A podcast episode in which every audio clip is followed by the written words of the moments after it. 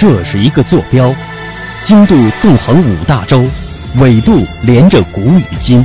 这是一颗水珠，迎着阳光折射不同的语言与文明。打开沟通与对话的大门，感受智慧的神奇与伟大。与伟大。文化之旅，文化之旅。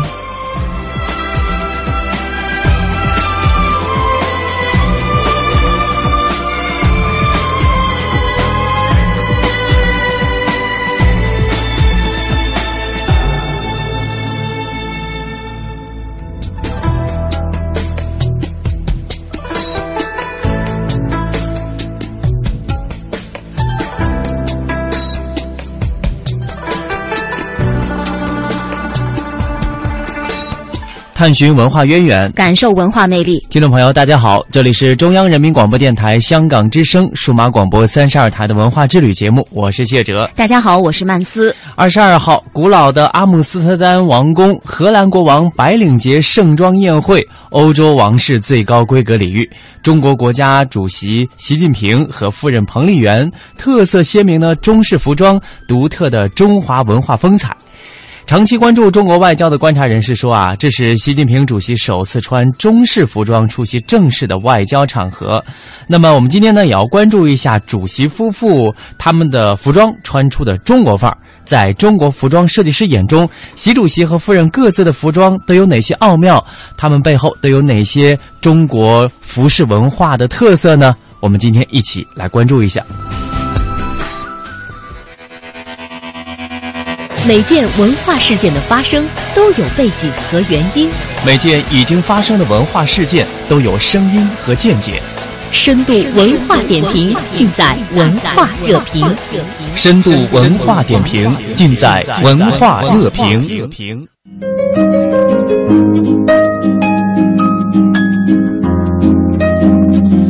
多名中国知名服装设计师对主席夫妇这次荷兰之行的着装进行了解读。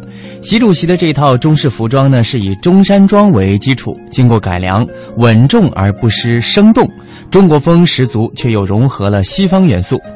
北京服装协会副秘书长刘亚彤说：“习近平主席所穿的中式服装在颜色选择上稳重大气，而立领之间呢露出的白色衬衣显得层次分明、清爽精致。而中国独立设计师李伯南认为，与传统中山装不同，习近平的这套服装呢把惯常的明门襟改为暗门襟，呃，是衬托本人大方沉稳的气质。”那刘亚彤说：“这一套搭配呀，让整个的服装看起来是更加生动了。而设计师李伯南解读呢，这一套服装加入了西式礼服当中的口袋金元素，在传统的中山装的样式基础上做出改良。这一中西元素的巧妙结合，为庄重的外交场合带来时尚气息。他说，这一经典的中山装的现代演绎，一定会引领中国时尚的风潮。”在一些服装界人士和不少网友看来，习近平主席和夫人彭丽媛在一些重要外交场合总是演绎外交情侣装，如何来解读呢？呃，李伯南认为。彭丽媛服装中的亮色元素总是会巧妙地与习近平的服装细节相呼应。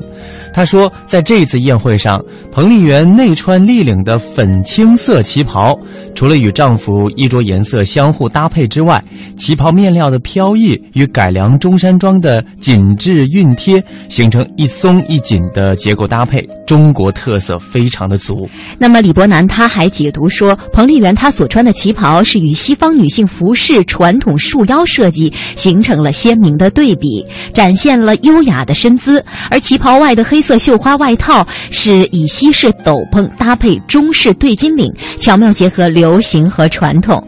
而在刘亚彤看来呢，彭丽媛的服装带有亮丽的色彩，适合春天这个时节，清爽而优美，唤起大家对春天的联想。那么，习主席和彭丽媛夫人他们的这样的一个着装的样式，不仅仅在世界面前展现了中国人呃今天的风采，嗯，同时呢，也触发了中国设计师的自豪感。是的，呃，刘亚彤，哎，他就说啊，作为中式服装的从业者，他看到习主席的宴会穿着之后，非常的激动。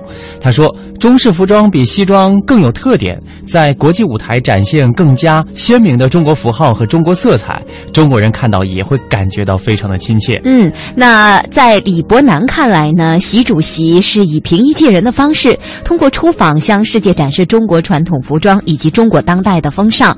作为当代的设计师，是非常有自豪感的。中式的服装随着时代而演变，总是和时代相呼应。在唐代，文人墨客的大长袍曾经引领世界的流行风尚，而如今呢，习主席的服装在展现中国与国际接轨的同时，演绎东方特色，中国设计。中国品牌、中国梦在世界舞台需要有力的代言人，而习近平和彭丽媛无疑是最有力的推动者。中国设计、中国品牌和中国服装还没有达到理想的高度，但这不代表不能达到。中国服装会跟随着国家形象一步步的提升。纵览文化界，把握每天文化播报。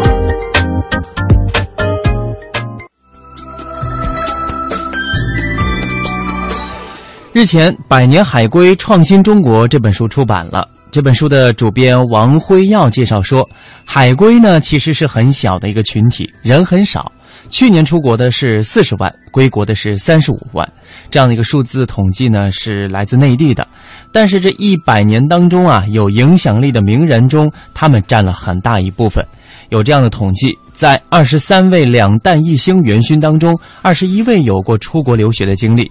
在甄选的时候呢，呃，编委们发现了很多优秀的人才啊，但是呢，非常是因为这本书的容量有限，只选择了各个行业当中的第一哈。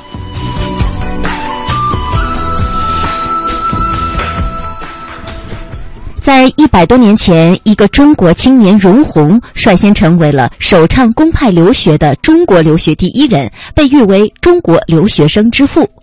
一八五零年考入美国耶鲁大学，如今容闳的画像放在了耶鲁名人堂当中，以供后人瞻仰。容闳是中国提出以留学为核心的教育兴国计划的第一人，他首倡的幼童留美计划居功至伟。书中还原历史，真实的再现了在科学、人文、艺术、社会等领域影响中国的一百多位著名海归的人生，并总结了他们的历史性功绩。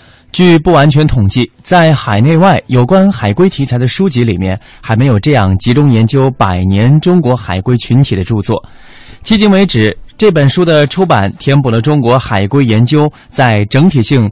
定位及历史人物方面贡献的一个出版空白，尤其是跨越中国近代、现代、当代三百三代百年史。该书将五代留学潮中的部分代表人物划分为三大部分：近代篇、现代篇和当代篇，大致基于新中国成立之前、改革开放之前、改革开放之后的时间节点。以人物创造中国第一的截止时间为准，其中现代篇包括了詹天佑、梁启超、华罗庚等四十一人；现代篇包括有贝聿铭、丁肇中、杨振宁等四十二人；当代篇当中包括林毅夫、李李彦宏和张朝阳等三十二人。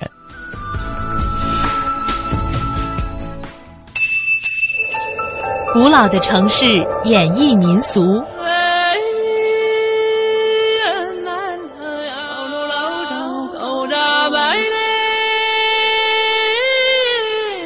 温暖的乐音，风情处处。烟雨蒙蒙，一把伞呀。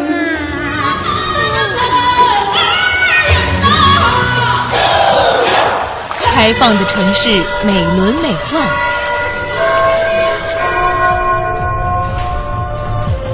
腾跃的脚步，尽情追逐。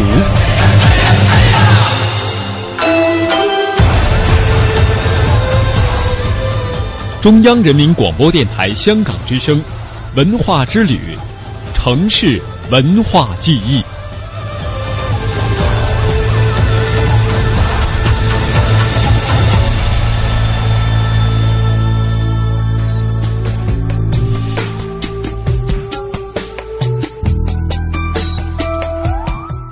目前，中国九个城市正在就海上丝绸之路联合申遗，广州六个史迹入选。其中，从南越王墓和南越国公署遗址出土的不少文物，可知当时海上贸易已经达到了相当繁荣的程度。也就是说，广东古代海上交通的起点远不止于此。海上丝路的兴起和发展与先秦时期的铺垫有着密切的关系。那么，在众多与海洋文化和对外贸易有关的遗址当中，为什么选择了这六处呢？如果将它们做一个简单划分，我们可以发现，南越王墓和南越国公署遗址体现的主要是贸易往来；清真先贤墓、光孝寺、怀圣寺与光塔反映的是文化交流；南海神庙则折射出的是精神力量。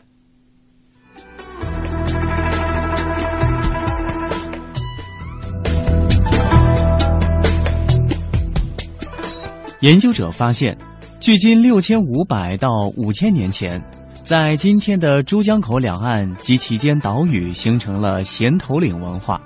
在相关遗址当中，出现了不少与海洋文化有关的遗物，比如带有与水相关纹样，像水波纹、波浪纹的彩陶。这里还出土了一种石拍，很有可能与起源于新石器时期的树皮布有关。而整个环太平洋地区也都分布有树皮布文化。衔头岭文化内诸遗址遗存的相似性，让人们不禁推测，他们之间当时可能存在着频繁的往来。但海岛遗址之间隔着辽阔的水域，交通工具又是什么呢？专家们认为，很有可能就是独木舟。到了距今四千八百到四千三百年的石峡文化时期。也可以发现，在石峡、珠江三角洲和福建潭石山文化遗存之间存在着某种相似性。有学者认为，潭石山文化从海路影响了珠江三角洲，进而影响石峡，或者说这三地之间甚至远及江浙一带的先民曾经通过海路进行贸易交往。西周晚期到东周。珠江三角洲北部冲积平原基本形成了，形成了广东先秦农业文化发展的基地。这个基地商品生产发达，并且影响到了沿海和海岛。例如，在惠州市博罗县龙溪镇银冈村发现的古窑厂，从遗址特征来看，使用者并非当地原住民，而更像是窑工，而且其从繁盛到终结来得过于突然。似乎是因为原料耗尽而导致窑厂搬迁。类似的情况在距此约二十公里的圆州梅花墩窑址中也表现得很明显。所以专家们认为，这些窑厂的产品都是商品。圆州的陶豆，陶豆就是古代一种石器，还广泛的分布在香港、深圳等地，在珠海。不仅现为大陆的金顶外沙、沙宝地、基山等地有发现，远在海中的外伶仃岛上也采集到残片，显然非要船载不可。东江北岸的惠阳平原很有可能当时已形成以陶瓷为纽带的贸易交往圈了，而且可能通过水路影响到沿海和海岛。此外，从石器、铜鼓和铜钺等古物遗存的分布来看。都呈现出向海外分布的迹象，而南太平洋波利尼西亚群岛土著所信仰的水神，也被认为和闽越沿海的越族疍民有关。虽然现存物证不多，但研究者仍然认为，独木舟具备相当的航海能力，例如双架艇就可以沿着海岸航行，双身船载人更多，航行更稳。因此，在先秦时期，广东的先民应该已经穿梭于南中国海乃至南太平洋沿岸及其岛屿了，其文化可能间接影响了印度洋沿岸及其岛屿。但真正具有对外贸易含义，也就是有进出口经营业务的海上丝路，始于汉武帝时期，大约在东汉中期，广东西航印度的商人或汉朝使者。开始在印度、斯里兰卡同埃及、罗马的商人发生直接的贸易关系，古罗马科学家普林尼在《自然史》中记载了这一场景。这种贸易为中国直接通航的最终形成打下了坚实基础。于是便有了桓帝延熙九年，也就是公元一百六十六年，大秦，也就是当时的罗马，遣使直航广东之旅。在这种越来越发达的海上贸易当中，商品交流大大发展。除了南越王墓中可发现舶来品之外，广州汉墓中还出土陶犀角模型、犀牛图案的漆器等。犀牛产自东南亚、印度和非洲。当时很有可能有生犀或犀角由海路输入广州，而南越国的出口商品主要是丝织品、陶器、青铜器等。到了西汉中晚期和东汉，海上丝路进口的商品更多了，主要有珠饰、犀角、象齿、玳瑁、琉璃、珊瑚、琥珀、玛瑙等。在这个时期，广州的汉墓当中。占相当高比例的墓含有这些舶来品或与之有关的器物，如陶熏炉、陶壶人灯俑等。据统计，自上世纪五十年代以来，广州地区发掘的两汉墓葬超过一千座。从南越国时期开始，玻璃制品开始在墓葬中出现。这一类玻璃制品不见或少见于中原地区。其中最典型的要数以玻璃珠为主的串饰，玻璃串饰前期出土数量极少，似乎只在南越国的高级贵族之间使用。南越王墓中出土两串珠串，总数达到两千一百枚。到东汉后期，珠串数量大增，说明已成一时的风尚了。目前据不完全统计的各式玻璃珠饰约达万枚。其中部分可能产自我国沿海地区，而更多的应是来自海外。玻璃器皿和珠饰的大量出土，是广东乃至岭南地区两汉墓葬出土文物的一大特色，反映出当时尤其是上层社会的普遍审美风尚。通过材质和工艺分析，可以确认。当中许多应来自于东南亚、南亚，甚至远及西亚、欧洲和非洲。这也正是汉武帝派出黄门议长率队同诸国交易，特别看重明珠、碧琉璃。随着海上丝路的发展，一系列商业城市在岭南兴盛了起来，包括番禺、徐闻、合浦、广信、桂林等。他们沿着海岸线和内河航道，形成了一串明珠。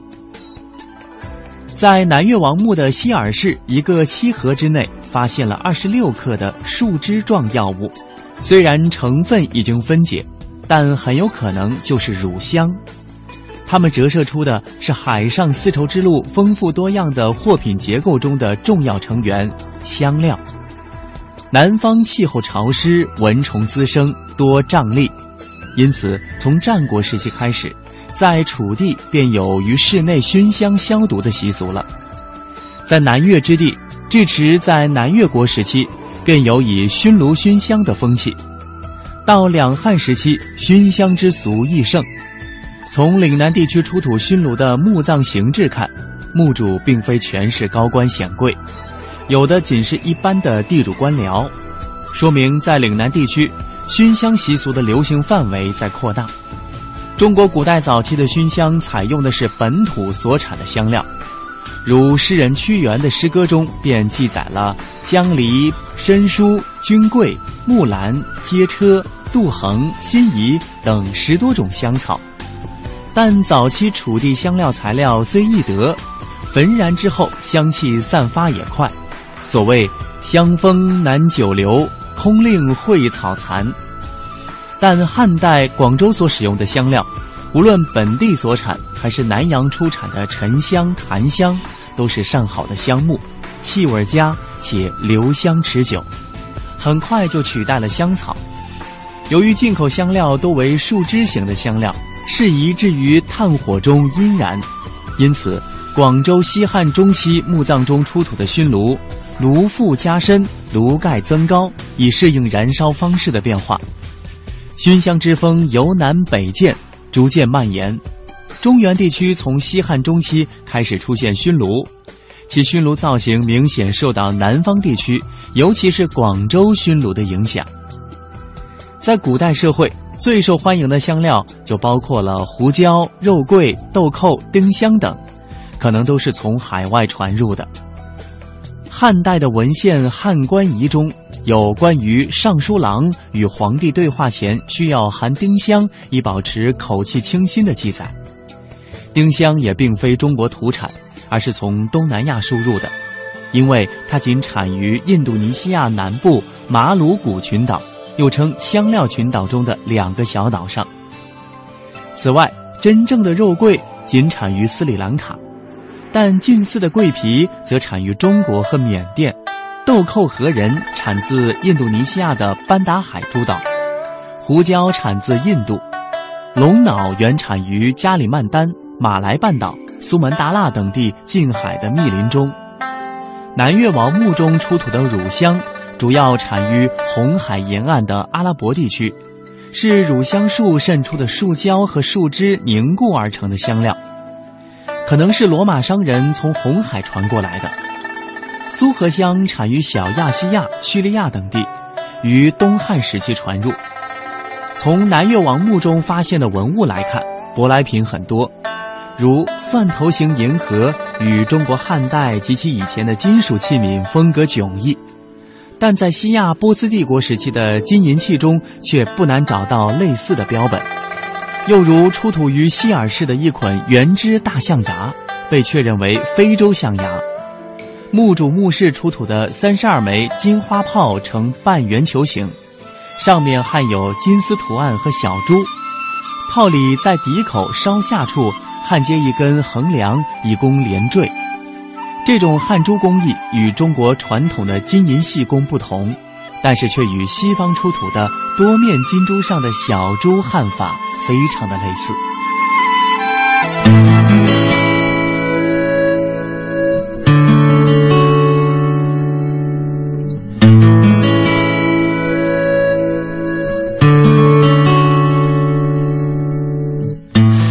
在洁白的沙滩上，阳光照着我，很温暖。温暖的光线下，开始了回忆。这蔚蓝的海，好像我的心情，有些忧伤。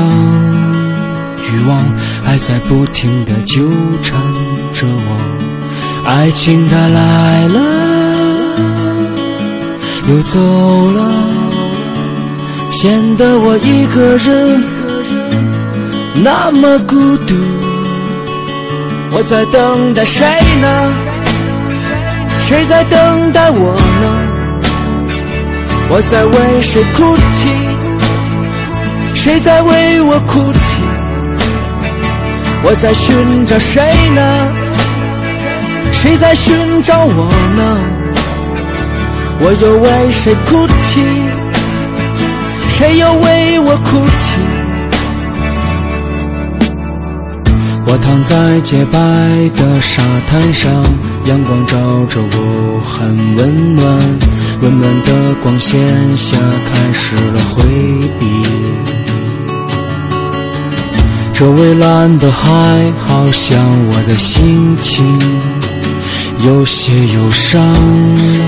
欲望还在不停的纠缠着我，爱情它来了又走了，显得我一个人那么孤独。我在等待谁呢？谁在等待我呢？我在为谁哭泣？谁在为我哭泣？我在寻找谁呢？谁在寻找我呢？我又为谁哭泣？谁又为我哭泣？这蔚蓝的海那么自由，回忆很温暖，并且短暂。我在拼命寻找着那强烈的爱，我渴望找回我丢失的影子。我在等待谁呢？谁在等待我呢？我在为谁哭泣？谁在为我哭泣？我在寻找谁呢？谁在寻找我呢？我又为谁哭泣？谁又为我哭泣？我在寻找谁呢？谁在寻找我呢？我又为谁哭泣？谁又为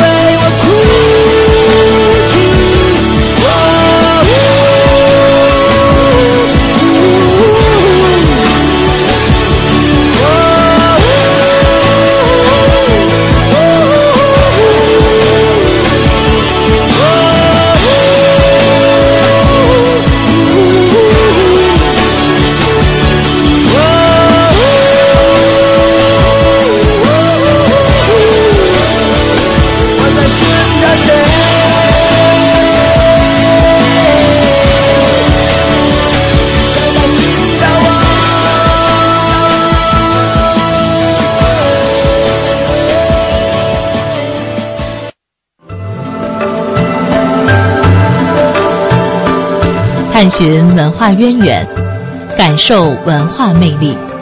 中央人民广播电台香港之声，文化之旅。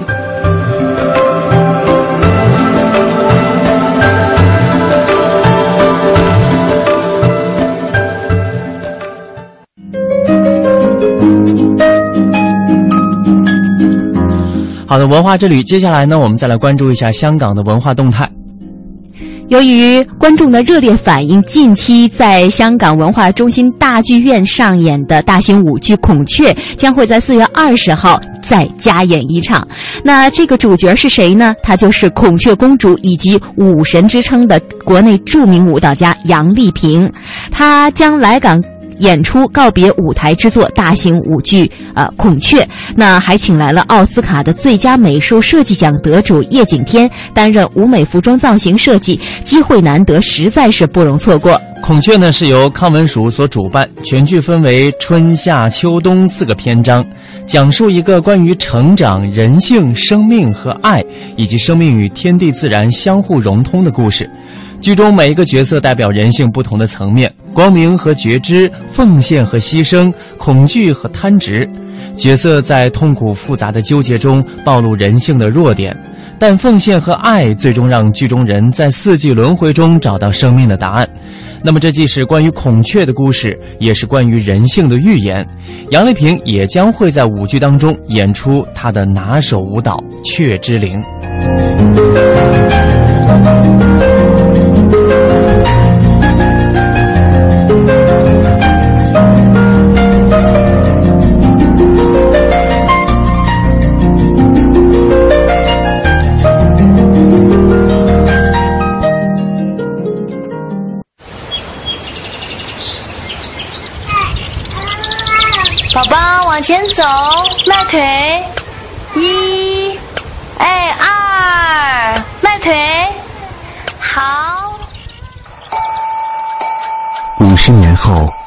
是这对母女。妈，别总在轮椅上待着了啊！嗯，我扶您起来走走吧。哎，别着急，别着急，您先把胳膊搭我肩上，好好好好，然后再挪腿。嗯，好，对，您扶我走出了我人生的第一步，请让我扶您走完您的人生路。时间都去哪儿了？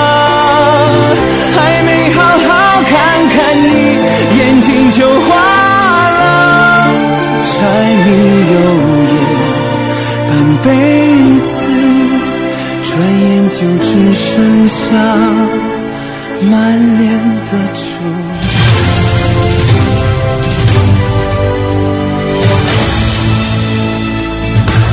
这里是中央人民广播电台香港之声数码广播三十二台，香港之声全天候为您服务，以国际化的视野为您提供权威的新闻信息、丰富的文化知识和周到的生活服务。香港之声倾心打造湘江观潮、中华人物、数字新生活、民歌风尚、珠江瞭望、阳光心灵等精品节目。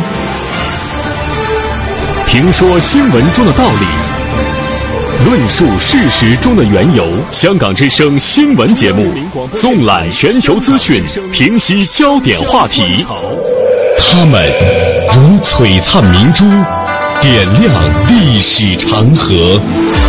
他们如文明文化节目，共享文化盛宴，欣赏壮美诗篇。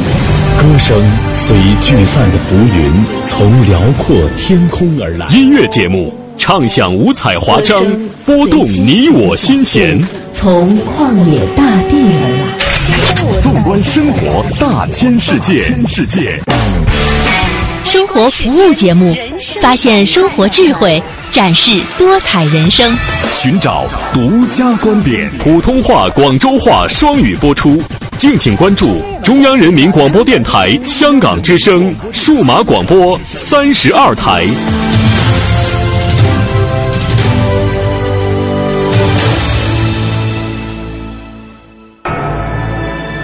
这是一个坐标，经度纵横五大洲，纬度连着古与今。这是一颗水珠，迎着阳光折射不同的语言与文明。打开沟通与对话的大门，感受智慧的神奇与伟大。与伟大。文化之旅，文化之旅。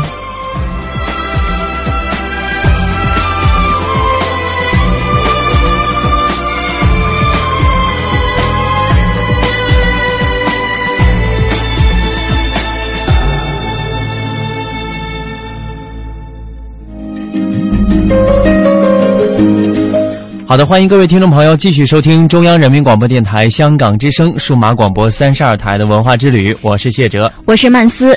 香港花卉展日前呢是在维多利亚公园举行了，此时此刻，香港已是花团锦簇，在北方，春天的脚步也渐渐地向我们走来，花儿如同自然的精灵，装点着我们的世界，也丰富着我们的文化生活。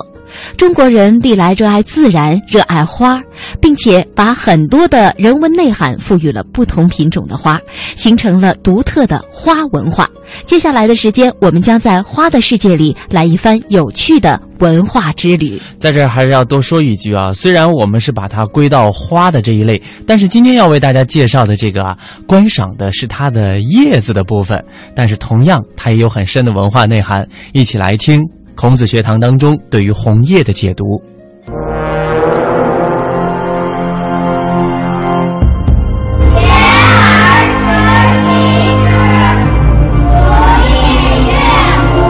老的象形文字，浩瀚的经史典籍，多彩的民间艺术，自强的龙族传人。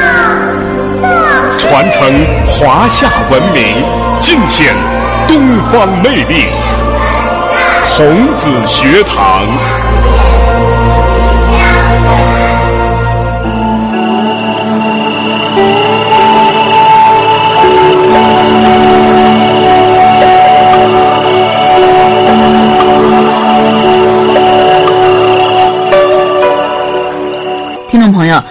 您和我一同走进今天的孔子学堂。那么上一周呢，我们另一位主持人张宇在闻到桂花的清香之后啊，按耐不住了对家乡桂花飘香的思念，带着我们呢回了一趟家，并且了解了中国传统的家庭文化。那么在他回来的时候，他特地呢从家乡给我们带来了一片红叶，在深秋时分啊。呃，我们身处北京的人都知道，在北京的香山上呢，漫山遍野都是红叶，而且一眼望去都像是火焰一样，让人觉得是热血沸腾，而且温暖不已。那所以呢，今天我们特地请到了一位嘉宾，他叫李树田李老师，来和我们一起来欣赏红叶，共同来品味红叶带给中国人的美好情怀。李老师您好。你好，主持人你好。嗯，呃，很高兴在这里跟大家聊一聊关于花儿的文化。嗯，呃，李老师自己呢也非常喜欢写诗作赋，而且非常懂得赏花品花，家里呢也养了许多的花，对花呢也有着呃非常深厚的情感。李老师是吗？嗯，是吧？呃，李老师，其实啊，我以前呢一直都分不清红叶和枫叶哈，呃，只知道当别的树叶在秋天变得。呃，黄了，而且变枯了，纷纷落下的时候呢，它们呢却是鲜艳如火，非常的漂亮。那个时候呢，我只知道哦，红叶这个时候是会红的，当时没有想到枫叶呢，它不叫红叶。那么在上大学的时候，经常呢去跟同学们一起去香山去观赏红叶的时候，才发现，哎，红叶怎么是圆的？而另外一种非常漂亮的这个树叶不叫红叶的，叫枫叶呢，却不是圆形的，而是分叉的那种叶形。是的。我们说的红叶，嗯，学名叫黄栌。黄栌是一种观赏树木，主要就是看它的叶子。黄栌的叶子到了秋季就会变红，色泽鲜艳。嗯，北京的香山红叶就是黄栌的树叶。其实呢，黄栌除了叶子具有很高的观赏价值以外，它的花也十分漂亮。它本身还有还会开花吗？哎，它的花是淡紫色，哦，形状像羽毛。嗯嗯，远远的看去就像是青烟漫帐一样。所以黄栌树也有烟树的美誉，那也就是说，呃，远远看去它就像一片烟霞一样，哎，所以它有这个烟树的美誉哈。对，而枫叶呢，嗯，是枫树的叶子。关于枫树，我们中国最古老的词典《尔雅》那里头的诗目一篇就提到“枫射射”。枫射射的意思，枫射射是枫叶的意思啊。嗯。他还解释说：“嗯，树似白杨，叶圆而齐，嗯，有枝而香。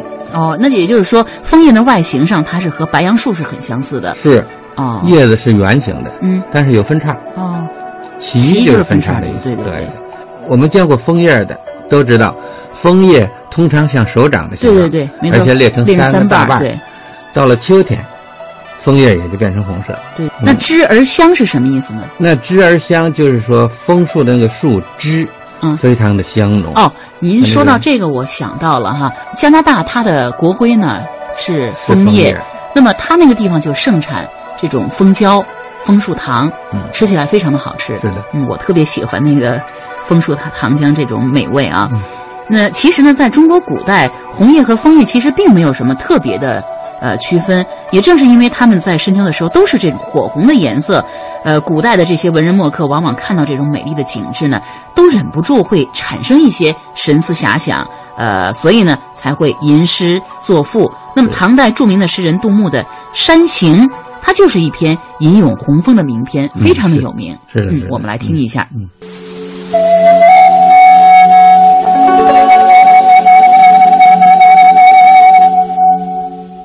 山行，杜牧。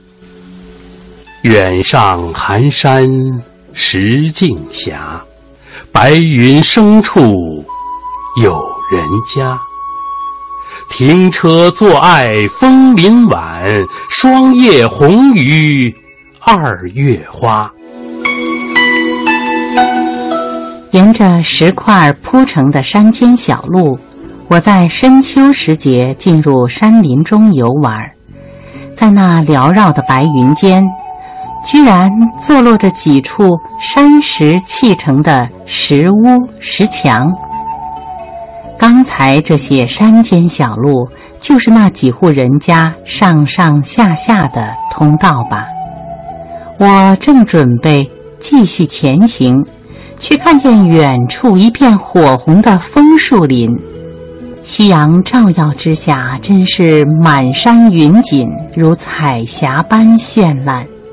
我忘记了要驱车赶路，不由得停下来，如痴如醉地欣赏着眼前的山林美景。只见那经霜的枫叶火红烂漫，它们比江南二月的春花还要艳丽夺目。杜牧啊，他是晚唐时候的一个著名诗人，是，所以他有小杜之称，对，嗯，其为杜甫，对对对。他这首描写深秋山中景色的诗，画面是十分鲜明优美的，对，山路人家、嗯，白云、云红叶红叶构成了一幅和谐统一的画面。对，第三句啊，停车坐爱枫林晚，看起来是平淡的叙事，嗯，实际上它是为了衬托后边的霜叶红于二月花。哦对，因为有了这种夕阳与红枫相映成趣的迷人景致，嗯诗人就完全被吸引了，陶醉了，也因此也就更加凸显出秋色的迷人。嗯，杜牧这首诗啊，他赞颂了大自然的秋色美，给人的是一种豪爽向上、英气俊拔的精神。嗯，那么杜牧的诗的确哈，他呢是给人一种余味无穷的感觉，让人们对呃秋天红叶满山的这种景致呢充满了遐想。那我也知道，也因为他的这首诗，中国还出了一个叫做《爱晚亭》的亭子，是吗？啊，是的，嗯，爱晚亭坐落在湖南长沙的岳麓山下，他以前好像不叫爱晚呃，亭，原来叫红叶亭，也叫爱风亭啊，是在清朝乾隆年间修建的。嗯嗯嗯，亭子三面环山，古风参天，是欣赏红叶美景的最好的地方。后来这个我记得是湖广的总督呃毕沅呢，他根据杜牧这首呃“停车坐爱枫林晚，霜叶红于二月花”的诗句，就把这个亭子呢改名叫爱晚亭了，而且一直沿用到现在。嗯是这样嗯，所以每个人到岳麓山的时候，都会去欣赏那个爱晚亭，在那个地方、呃坐一坐，感受一下。呃，停车坐爱枫林晚，霜叶红于二月花的这种景致，这种感受。嗯，是，嗯，不光杜牧对红枫赞赏有加，嗯。南宋诗人啊杨万里同样喜欢红枫。哦，在他的红叶诗中，嗯，他写出了这样的诗句：嗯，晓风一夜偷天酒，却情孤松掩醉容。嗯，在杨万里眼中，枫叶是因为偷喝了天上的仙酒，结果喝醉了，所以颜色变成红色。色，嗯。他用醉容来表现红枫的颜色，可以说是想象丰富、生动别致。对，其实醉的可能不是枫叶，而是人。哎，就像杜牧看到了枫林美景，忘了赶路一样。对，杨万里也是因为看到红叶美景，人都醉了。是这样的。那秋天呢，历来也是诗人们呃登高望远、写诗抒情的一个季节了哈。所以看到这个火红烂漫的红叶，很多诗人呢并不能像杜牧那样积极昂扬。艳丽的这种红叶呢，反而会让那些身怀天下事却只能漂泊他乡的这些诗人们触景伤情。是，嗯中国战国时候、嗯著名的诗人屈原就曾经在《楚辞·招魂》里边写了嗯，“湛湛江水兮，上有风；目极千里兮，伤春心。”嗯，屈原好像在说：“你看，清澈的江水潺潺而流，岸上有成片的枫树林，这样一望无际的春色，却是多么引人伤心呢！”的确哈，这首诗您这么一解释，的确让我感到屈原在这里感怀伤情，对着潺潺的流水呼唤死去的楚怀王的魂魄，用这个枫树来表达这种悲秋。我想屈原也应该算是第一个了吧？好像是这样。嗯，那么后来人们好像还常说一个“江枫”这一词，我想可能也是从这儿来的哈。那么说到江枫，我就想起了唐代非常著名的一首诗，这个诗呢是唐代诗人张继写的，叫《枫桥夜泊》，我们来听一下。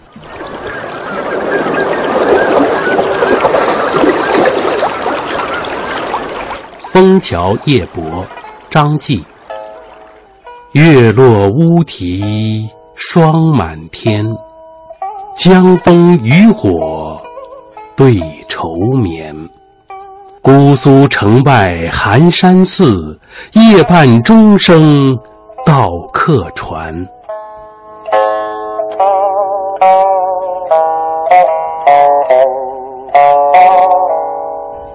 月亮渐渐沉落了，空气中弥漫着秋天的霜雾，四周一片寂静，只有乌鸦在啼叫。江边的枫叶若隐若现，江中渔火点点。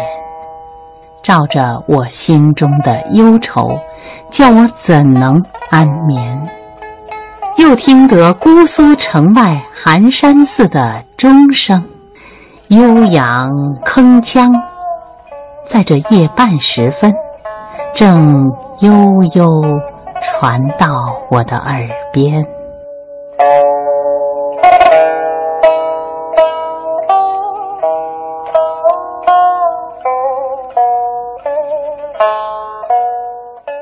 张继是唐代诗人，对他的诗作流传下来的不到五十首，但是最著名的就是这首嗯《枫桥夜泊》。对，张继写这首诗的时候啊，心情是很苦闷的。当时他从京城长安参加科举考试，却落榜而归。嗯，从长安到苏州，路途遥远，张继想到考试的失败，而下次再考还要等三年，那种夜不能眠的心情是可想而知的。这样也让我想起了我考大学那时候的心情。所以，当他来到苏州城外的枫桥边，准备夜宿的时候，望着江南水乡优美的景色，想到自己心中的忧愁，于是提笔写下了这首意境清远的小诗。嗯、那么这首诗好就好在诗人他运用了非常一种呃平白的白描手法哈。对，嗯，他把远处的霜天、残月和近处的江畔枫树、嗯、渔舟灯火、桥下的客船，十分和谐的融汇在一起，勾勒出了一幅江南秋天夜景图。嗯，那么特有的这种夜色气氛，的确是让诗人难以入眠，这是我们也可以想象出来的。如果我们身处那个地方，也会是这样的，而且。乌鸦的啼叫和寒山寺的钟声，又加深了这种呃孤寂忧愁的这种气氛。是，嗯。那么这首诗里，既能够把这个景物写的这样的真实形象，而且优美，呃，又能把自己的满怀愁绪呢表现的这样的充分，的确是非常不多见的一首诗哈。呃，也难怪这首诗可以万古流传了。据说呢，写了这首诗以后啊，嗯，张继从此仕途坦荡。现在。在苏州的寒山寺博物馆，还有一尊张继的铜像。嗯，听说摸摸张继的手指就可以提高写作水平。哦，怪不得我去这个苏州寒山寺的博物馆看的时候，很多人都在那儿摸张继的右手的食指，所以那只食指现在摸得非常的光亮，我就不明白为什么哦。您这么一说，我现在恍然大悟了。虽然张继这首《枫桥夜泊》嗯并没有刻意渲染枫叶的悲愁。嗯，不过呢，这种愁其实已经渗透到了整首诗作中了。嗯、对，而历代的诗人他借红枫来表达心中忧愁的，呃，同样其实也是还比较多的。比如说诗圣杜甫的《秋兴》中，他就写到说，呃，玉露凋伤枫树林，巫山巫峡气萧森。嗯，也是表现出一种萧瑟清冷的秋凉之景。嗯嗯，这句诗啊是杜甫《秋兴八首》中的诗句。虽然诗题目是“秋兴”，嗯，其实说的是秋愁。哦，玉露凋伤枫树林，巫山巫峡气萧森，就是说深秋的白露冻伤了漫山遍野的枫林，巫山巫峡呈现出一片萧森景象。嗯，看来这两句诗就是已经把这种深秋的荒凉之景和这个诗人孤独飘零的这种感伤情怀表达了出来。啊，是这样。嗯。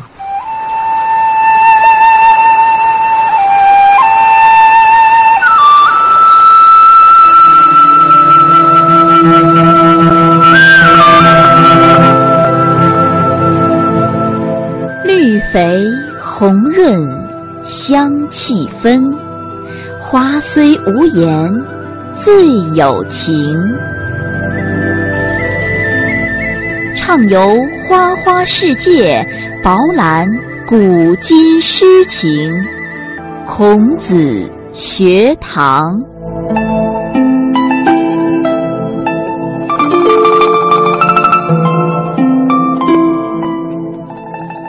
火红的枫叶的确是非常让人沉醉哈，而且也让人愁绪万千。刚才我们也提到了这样的一个景象。那么在中国历史上呢，人们不仅是吟咏这个枫叶来做红叶诗，更有着红叶传情的这么一个习俗。因为枫叶、红叶那种火红的颜色，象征着人们的情深似火，所以呢，人们经常采摘红叶作为书签呀，或者扇坠儿啊，呃，来赠送给朋友，呃，甚至呢是爱人来作为。情物，那我记得我上学的那会儿，每每呢去这个北京香山看红叶的时候，一定要买一些红叶来做书签儿啊，或者送给朋友这样的，啊、是吧？嗯，在中国古代有一个嗯，因为红叶而喜结良缘的故事。哦，也因为这个故事，人们开始把红叶看作是传达感情、表明爱意的信嗯，物了。我今我知道您说的这个故事是红叶题诗。对，好，我们就来听一下。好，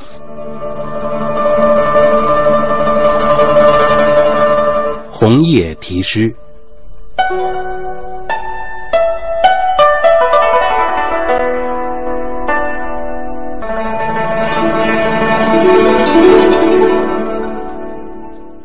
唐代的时候啊，有一天傍晚，进京赶考的书生顾况正在皇宫墙外散步。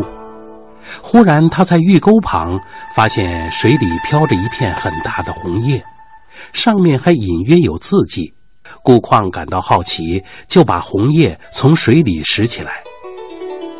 流水何太急，深宫近日闲。殷勤谢红叶，好去到人间。这红叶随着沟渠的水飘来，字迹娟秀，想必应该是皇宫中的宫女所写吧。这诗中句句都透出落寞之情，不知道写这诗的宫女会是什么模样呢？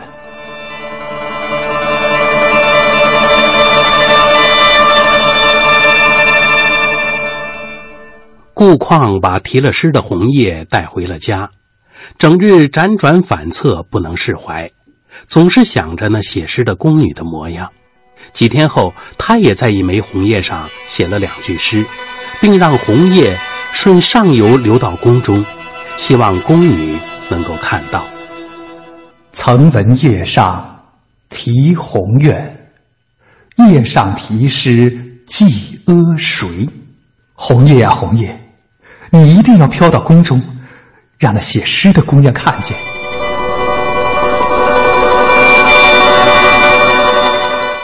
一晃几年过去了，顾况慢慢也忘了这红叶题诗的事情。因为科举考试落榜，顾况落魄不堪，只好在一个富人家中教书。不知先生有没有成家？我家中贫困，至今还未娶亲。太好了！圣上近日颁布诏令，让三千宫女出宫自行婚配。我家正有一位放归回来的宫女，名叫韩翠萍。我有意为你们二人牵线结缘，不知先生意下如何呀？这，啊，那就有劳老爷了。过了不久，顾况和韩翠萍便成了亲。婚后两人相濡以沫，十分恩爱。一天，韩翠萍无意中看到顾况的书中夹着一片红叶，上面还写着一首诗：“流水何太急，深宫近日闲。”相公，这红叶你从哪里得来的？哦，娘子啊，这是我当年进京赶考的时候。顾况把自己得到红叶的经过告诉了妻子，韩翠萍惊讶不已。原来，这题了诗的红叶正是他自己亲手所写。相公，我也曾在水中得到一片红叶，但不知是何人所为。曾闻叶上题鸿怨，叶上题诗寄阿谁？娘子。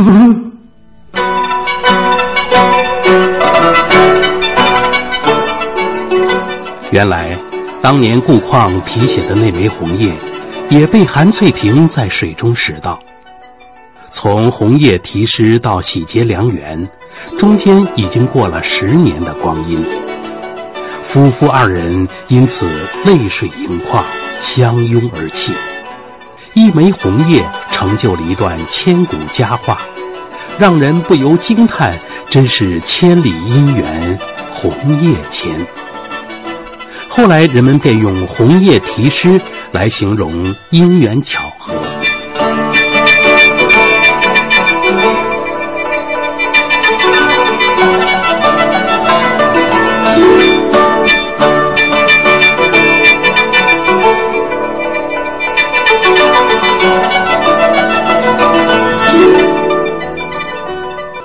这个红叶题诗啊，可以说是古代文人们演绎的一段充满爱情奇传奇色彩的爱情故事。嗯，它表现出那种神秘、凄美、浪漫。浪漫，嗯，这个故事在古代还出现了多种不同的版本。